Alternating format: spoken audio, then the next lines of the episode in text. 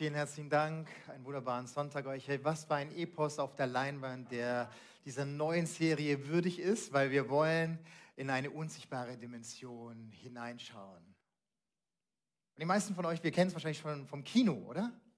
Also der Lieblingsfilm von meinen drei Kindern ist Die Unglaublichen, Teil 1 und Teil 2 und dann wieder Teil 1 und dann wieder Teil 2. Herzlich willkommen am Livestream. Bitte schalte nicht um, schau dir den Film heute Abend an. Jetzt geht es in der Predigt darum, wo wir dich gerne mitnehmen wollen, auf, auf, auf eine geistliche Reise, hey, zu entdecken, hey, was Gott mit deinem Leben äh, wirklich vorhat. Wir wollen uns in den nächsten fünf Wochen mit einer unsichtbaren Welt beschäftigen, ne, wo so eine hohe Faszination drin ist, wo wir aus Filmen kennen, äh, mit diesen Superhelden und all diesen Sachen, dunkle Gestalten, böse Mächte und wenn du mit Jesus unterwegs bist oder vielleicht dich Fragen stellst über Jesus, dann denkst du immer, ja, es muss doch alles lieb und nett zugehen. Ne? So dieser Jesus mit seinen, darf man noch Birkenstock sagen, mit seinen Schuhen halt, ne? so ein ganz lieber.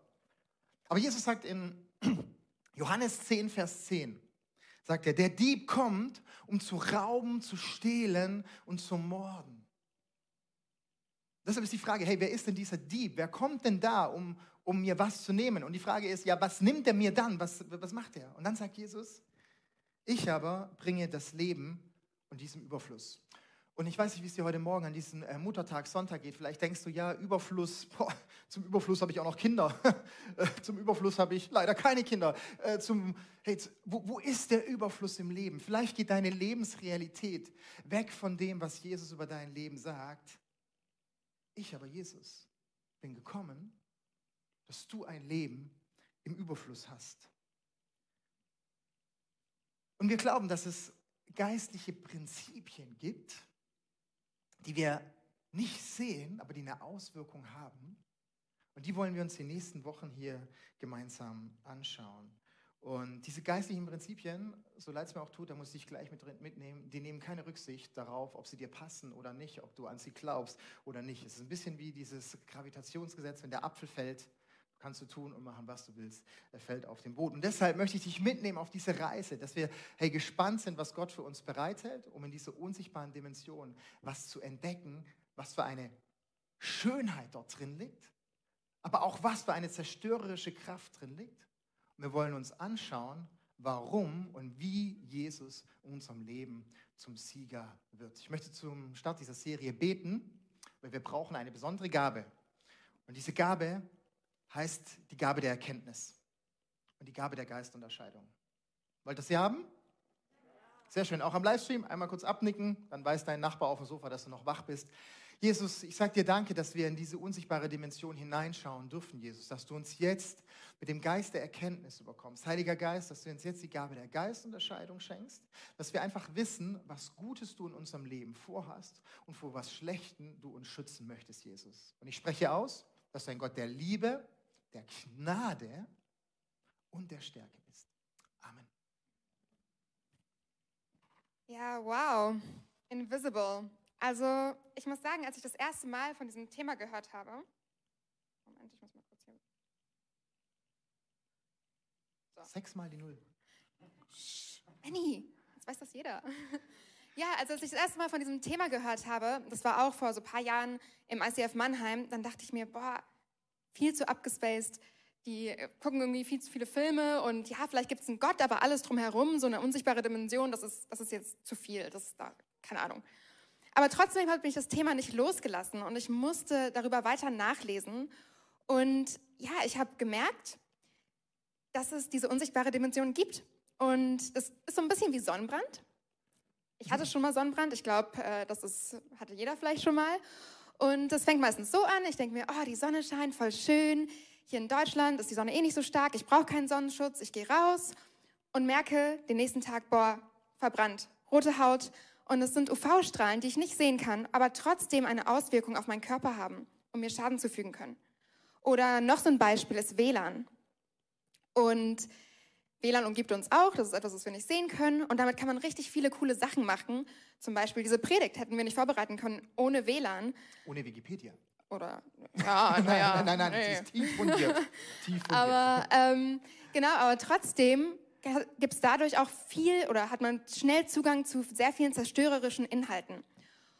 Und Genau, das ist so, in der Bibel geht es nämlich auch darum, dass es dieses Geistliche gibt, also dieses Unsichtbare. Und das ist nicht nur WLAN oder UV-Strahlen, was wir uns vielleicht besser vorstellen können, sondern es fängt schon in 1. Mose 1, Kapitel äh, 1 und 2, Vers 1 und 2 an. Am Anfang schuf Gott Himmel und Erde. Und die Erde war wüst und leer und Finsternis lag auf der Tiefe. Und der Geist Gottes schwebte über dem Wasser. Da ist schon das erste Mal die Rede von dem Geist Gottes. Und es ist schon von Anfang an, war dieser Geist da, bevor es uns Menschen gab, war der Geist Gottes schon hier. Im Neuen Testament geht es weiter in Kolosser 1, Vers 16. Denn durch ihn, also den Geist, ist alles geschaffen, was im Himmel und auf Erden ist. Das ist seien Throne oder Herrschaften oder Fürstentümer oder Obrigkeiten. Es ist alles durch ihn und zu ihm geschaffen. 2. Korinther 4, Vers 18. Deshalb lassen wir uns von dem, was uns zurzeit so sichtbar bedrängt, nicht ablenken. Was bedrängt uns denn gerade so sichtbar? Corona, die Pandemie, Isolation. Davon sollen wir uns nicht ablenken lassen, sondern wir richten unseren Blick auf das, was jetzt noch unsichtbar ist. Denn das Sichtbare vergeht, doch das Unsichtbare bleibt ewig. Die Frage ist also, was bedrängt uns wirklich? Ist es dieser Virus oder steckt da viel mehr dahinter? Wenn wir die Bibel ernst nehmen, dann sollten wir auch ernst nehmen, dass es diese unsichtbare Dimension gibt. Das tut sie nämlich. Es gibt die unsichtbare Dimension. Und die Frage ist eher, wenn es diese unsichtbare Dimension gibt, wenn es diese Welt gibt, wie gehe ich damit um? Und das kann man so ein bisschen sich mit so einem Radio vorstellen.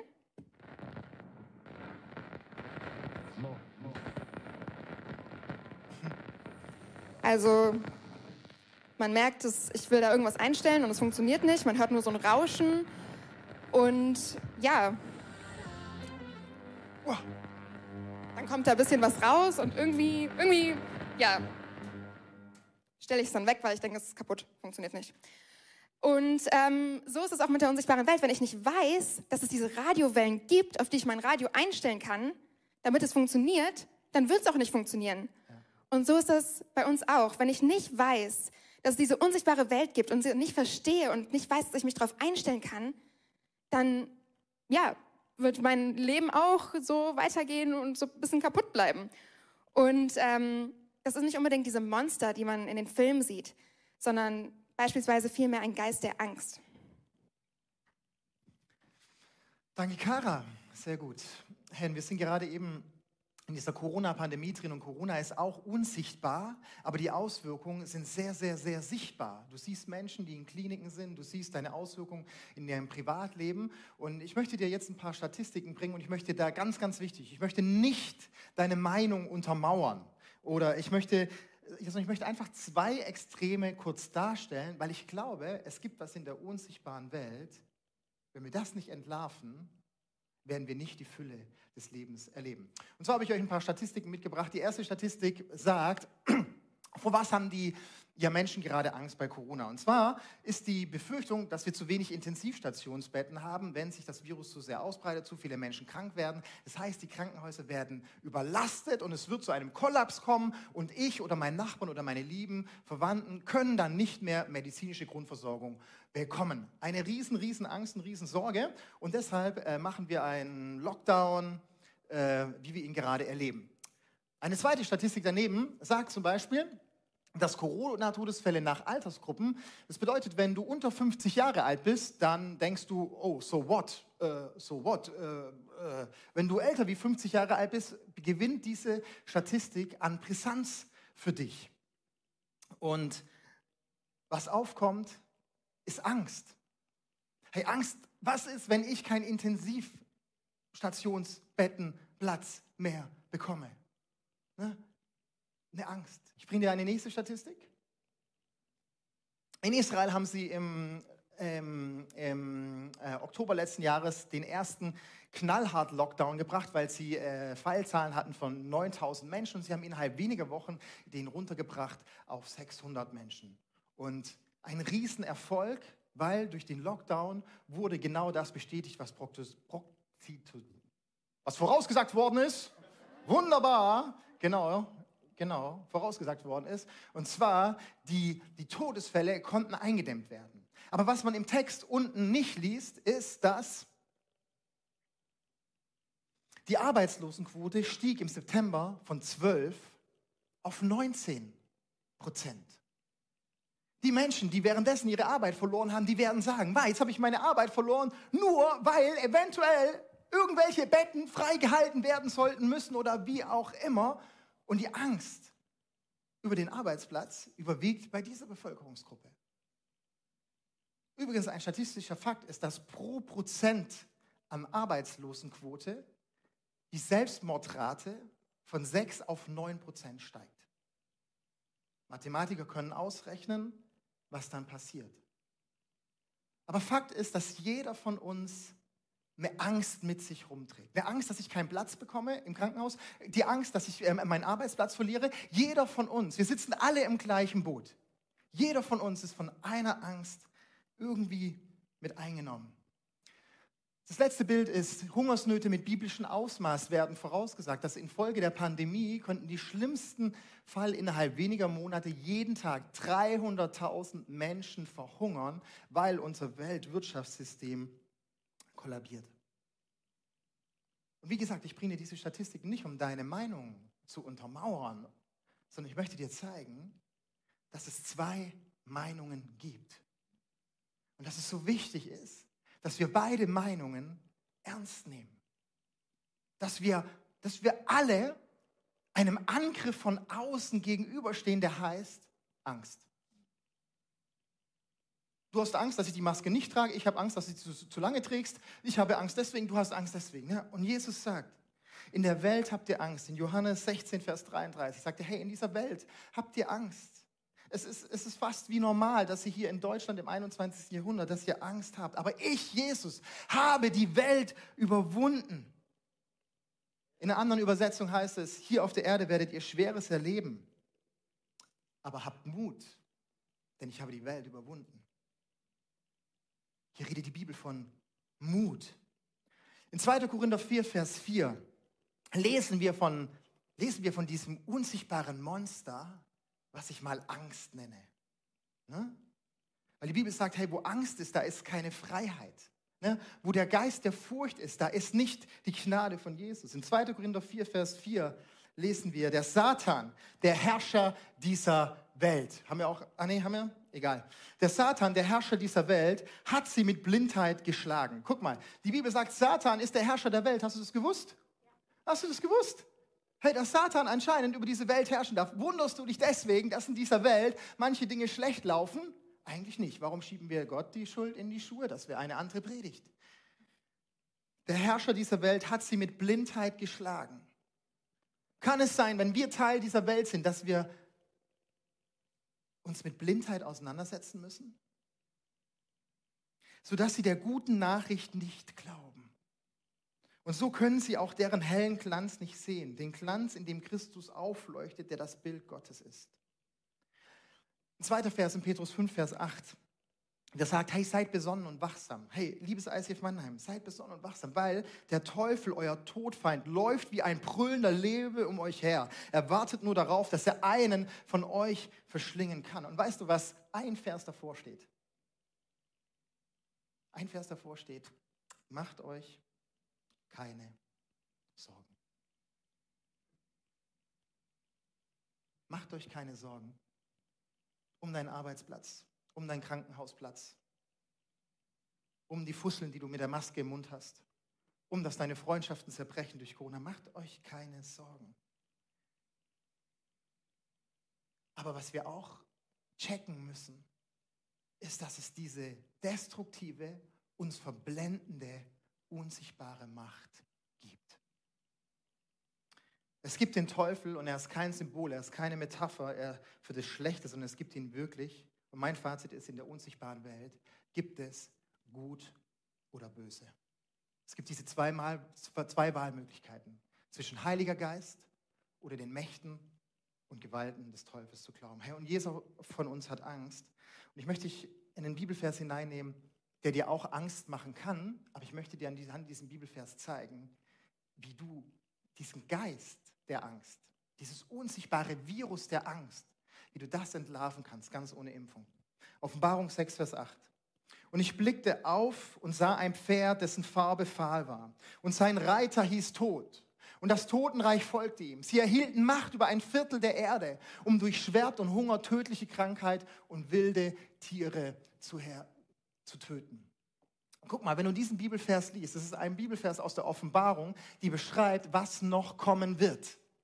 Was noch kommen wird. Es wird eine Zeit kommen, wo wir nichts mehr machen können. Corona, jetzt können wir noch wegimpfen. Gott sei Dank. Halleluja, dass wir die Medizin haben. Danke, dass wir einen Krebs haben, um Dinge zu entwickeln, um gegen so eine Pandemie vorzugehen. Was für ein Gottesgeschenk.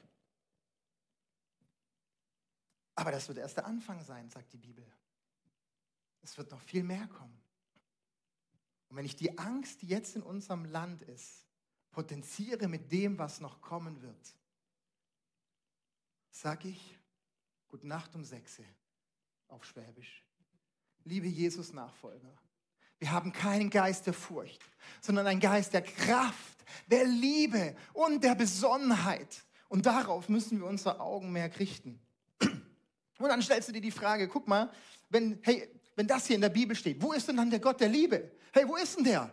Guck mal, er redet davon, dass er ein Viertel der Menschheit vernichten wird und da wird noch mehr kommen. Wo ist denn dieser liebevolle Gott, der Frieden bringen soll? Jesus ist doch der Friedefürst, haben wir doch erst am Weihnachten gefeiert.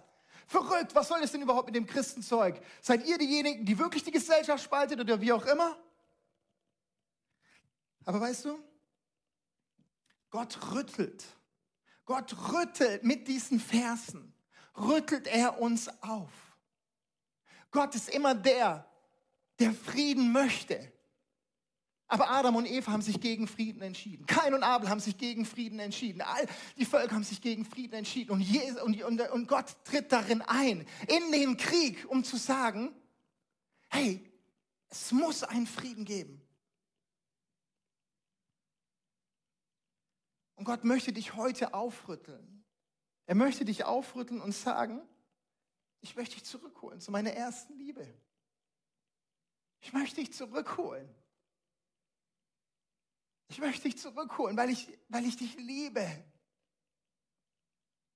Fünf Stunden Instagram, bitte schau mich an. Drei Stunden Netflix, geh in den Wald und schau meine Schöpfung an.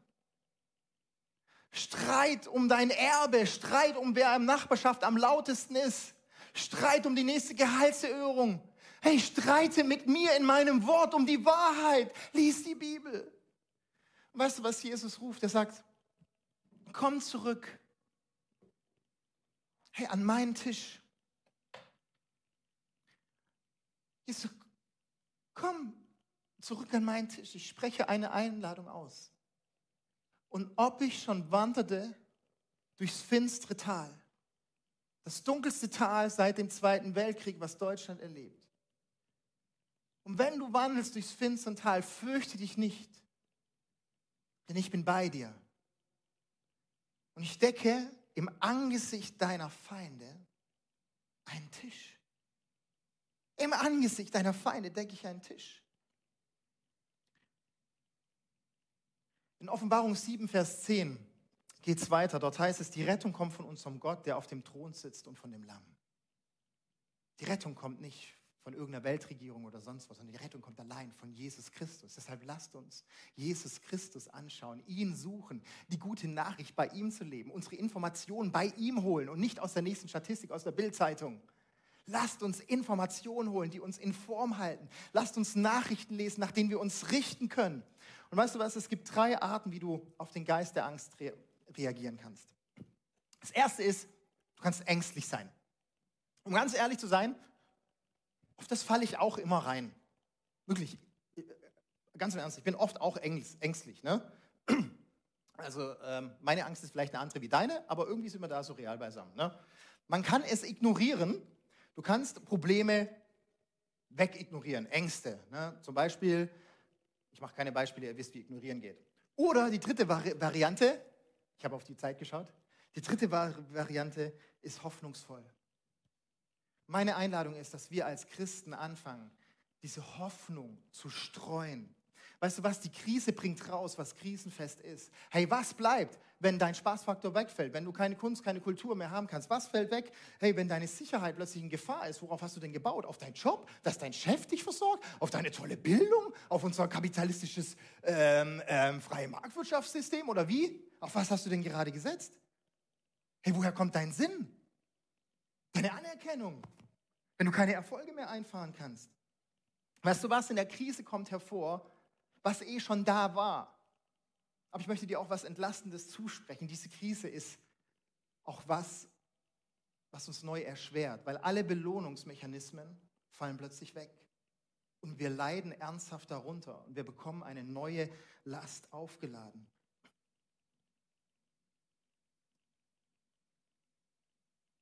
Aber weißt du was? Diese Krise hat keinen Einfluss auf Jesus Christus. Er ist dasselbe gestern, heute und morgen. Und das Schöne ist an dieser Krise, dass du jetzt rausstellen kannst, wo habe ich meine Hoffnung? Wo habe ich meine Sicherheit? Wo habe ich meine Freude? In der Welt habt ihr Angst, aber ich habe diese Welt überwunden. Und weißt du was? Ein ganz berühmtes Zitat. Wer von euch liest gerne Asterix Nobelix?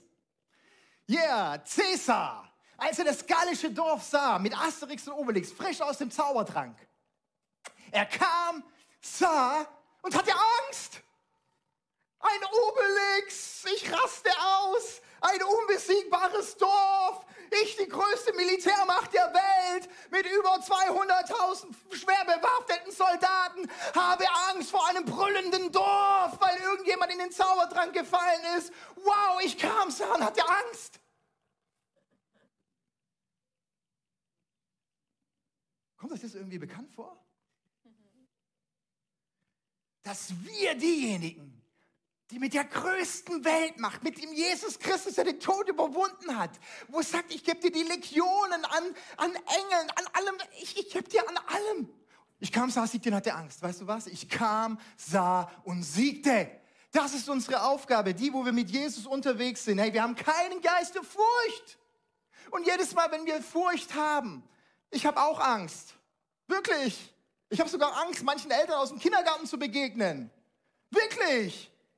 Da laufe ich immer da so einen Extraweg rumrum. Hm. Ich habe keine Angst mehr. Weißt du, bei jeder Angst gibt es eine Hoffnung und eine Chance. Und deshalb möchte ich uns einladen, dass wir beten. Nicht als die letzte Option, sondern als die erste Option.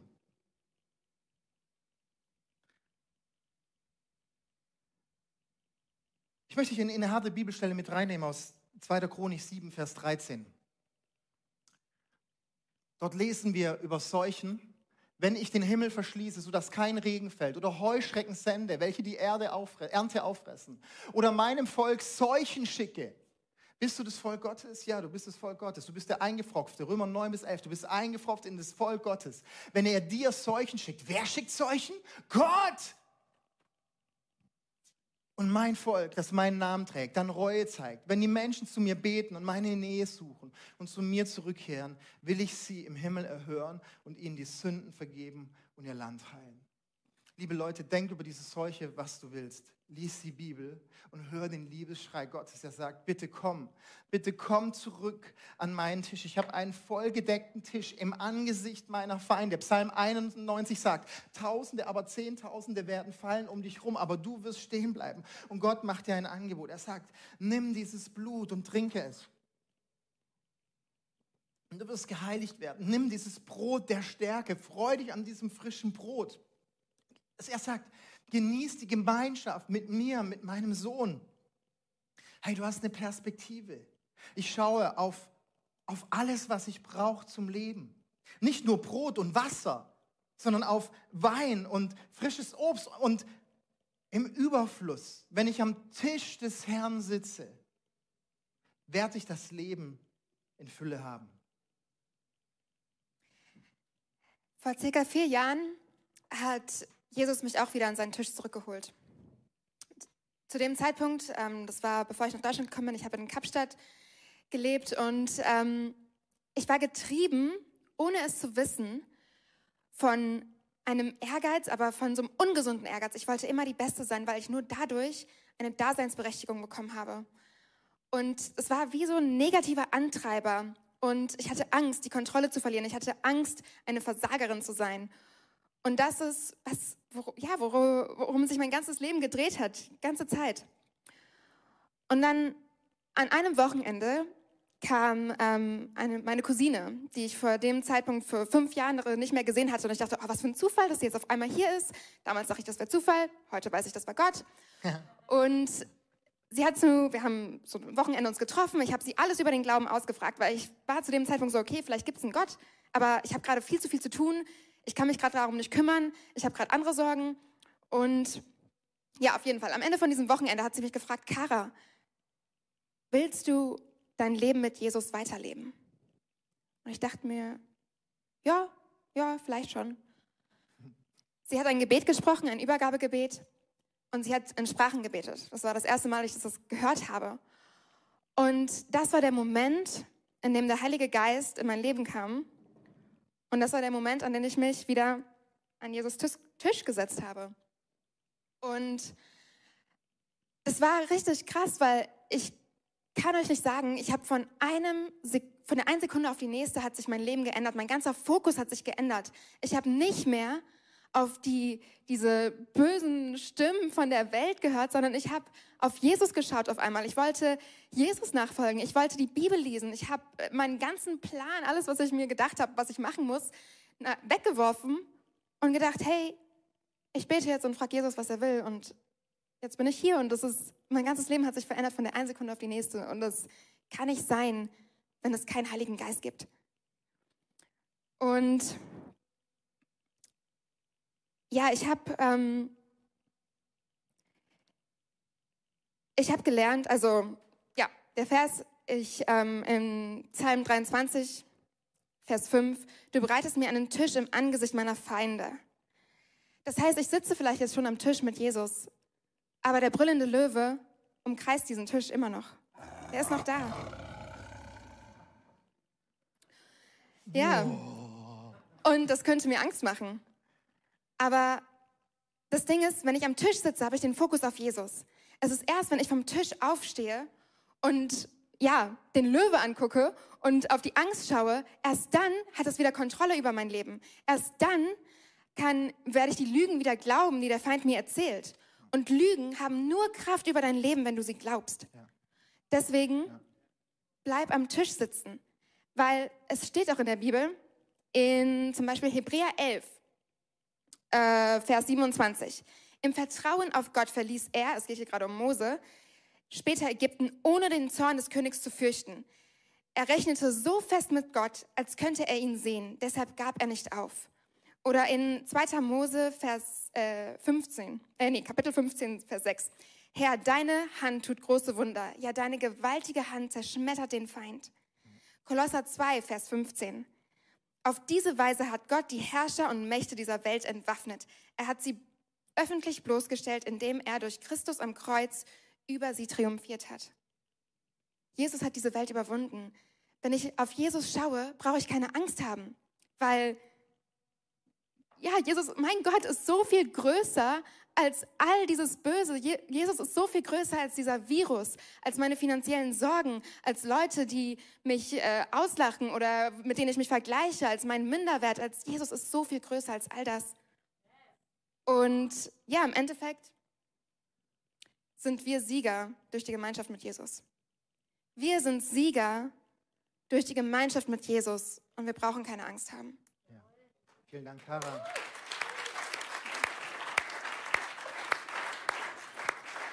Bleib sitzen. Die Band kann auf die Bühne kommen. Dieses Bild von diesem Tisch. Wir können Gemeinschaft haben mit einem lebendigen Gott. Wir können in eine Konversation eintreten. Wir können beten. Wir können uns bei dem lebendigen Gott die, die mutmachenden Worte abholen, weil Jesus sagt, hey, in der Welt habt ihr Angst. Hey, aber ich, Jesus, habe die Welt überwunden. Werft all eure Sorgen auf mich. Ich werde mich um alles andere kümmern.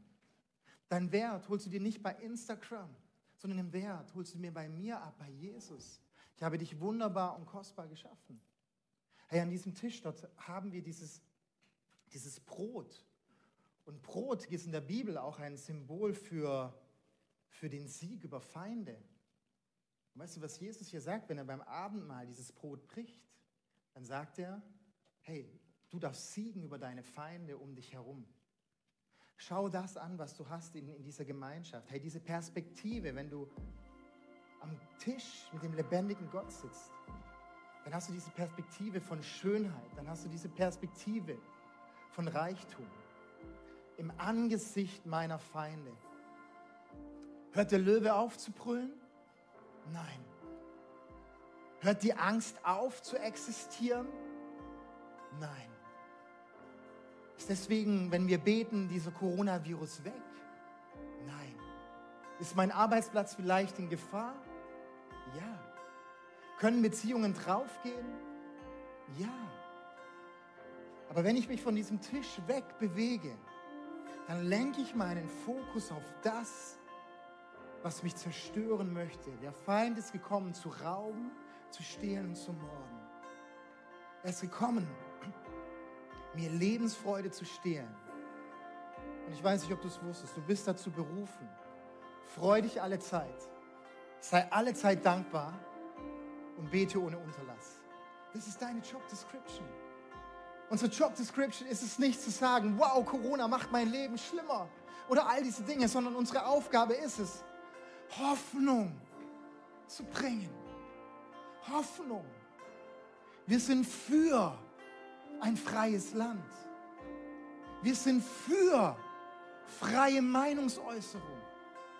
Wir sind für virale Gesundheit. Es gibt Statistiken, die sagen, dass alle Corona-Fälle einen Mangel an Vitamin D hatten. Vitamin D kommt, glaube ich, von der Sonne. Vielleicht, keine Theorie, vielleicht gehen wir zu selten raus um einfach nicht immer zu arbeiten, um noch erfolgreicher zu werden, um noch besser zu werden, um noch mehr unsere eigene Welt aufzubauen. Vielleicht ist es eine Einladung Gottes. Genieß meine Schöpfung. Deshalb lasst uns sein für virale Gesundheit. Lasst uns mit unseren Small Groups rausgehen, in den Wald zu zweit laufen. Lasst uns anfangen, uns gesund zu ernähren. Lasst uns anfangen, am Arbeitsplatz eine Hoffnung zu bringen, um zu sagen, wow, schau mal. Jemand hat mir erzählt, dass sie bei Siemens jetzt Kaffeepausen äh, digital eingeführt haben.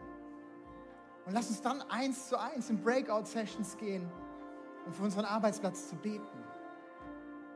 Zweite Chronik sagt, wenn ein Land wieder anfängt zu beten, vielleicht können wir den Vers nochmal haben, Felix.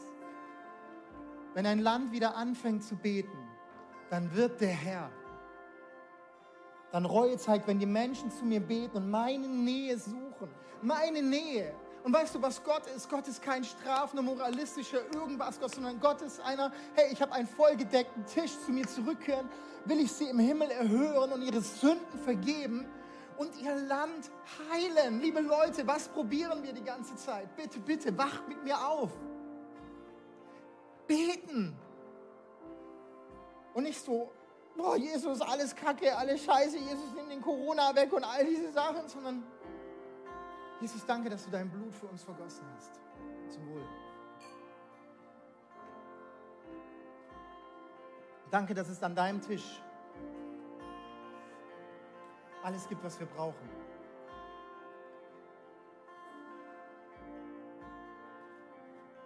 Ich suche noch meinen letzten Punkt, dann komme ich zum Ende.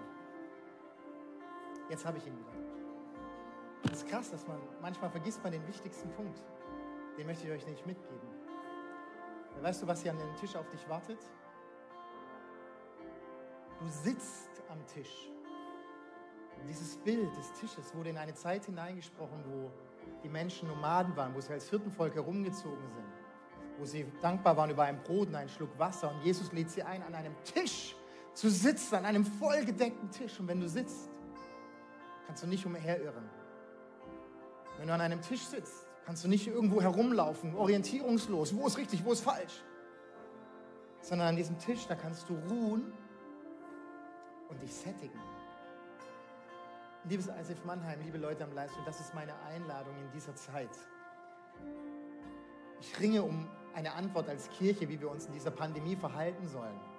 Und ich weiß es nicht, ich weiß nur eins, diesen Ort der Ruhe, diese Gegenwart mit Jesus, ist für alles der Schlüssel. Komm, lass uns gemeinsam aufstehen.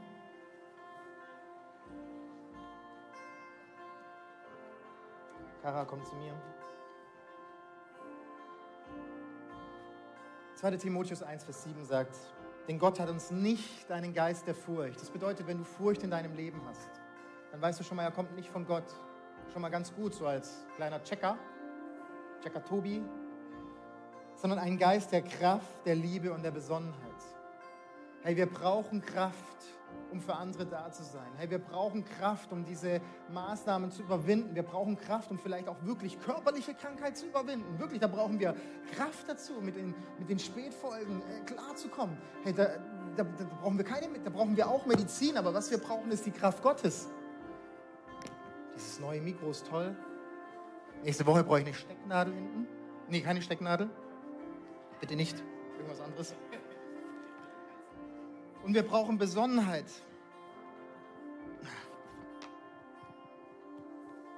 Warte, warte, warte. Ich krieg das hin. Ich krieg das hin.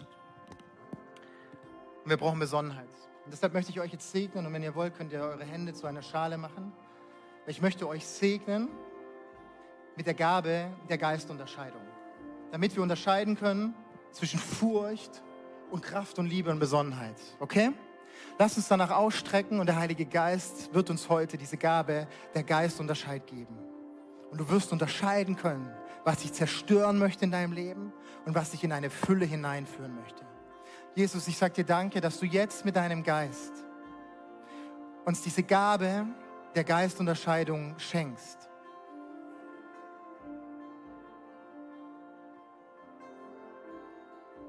Heiliger Geist, Du darfst jetzt in unsere Gedanken, in unsere Emotionen, in unsere innere geistige Welt hineinkommen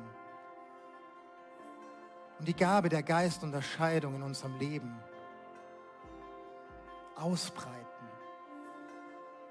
Und wir treffen die Entscheidung, dass wir heute uns für Liebe entscheiden wollen, auch wenn Menschen anderer Meinung sind. Wir wollen uns für Liebe entscheiden, wenn ich im Recht und doch im Unrecht oder wie auch immer bin. Jesus, wir wollen uns heute für den Geist der Kraft entscheiden, um zu überwinden, Konflikte zu überwinden, Ängste zu überwinden und ganz praktisch uns auf deine Kraft zu verlassen. Und den Geist der Besonnenheit, Jesus. Der Geist der Besonnenheit, der zur richtigen Zeit das Richtige tut. Amen.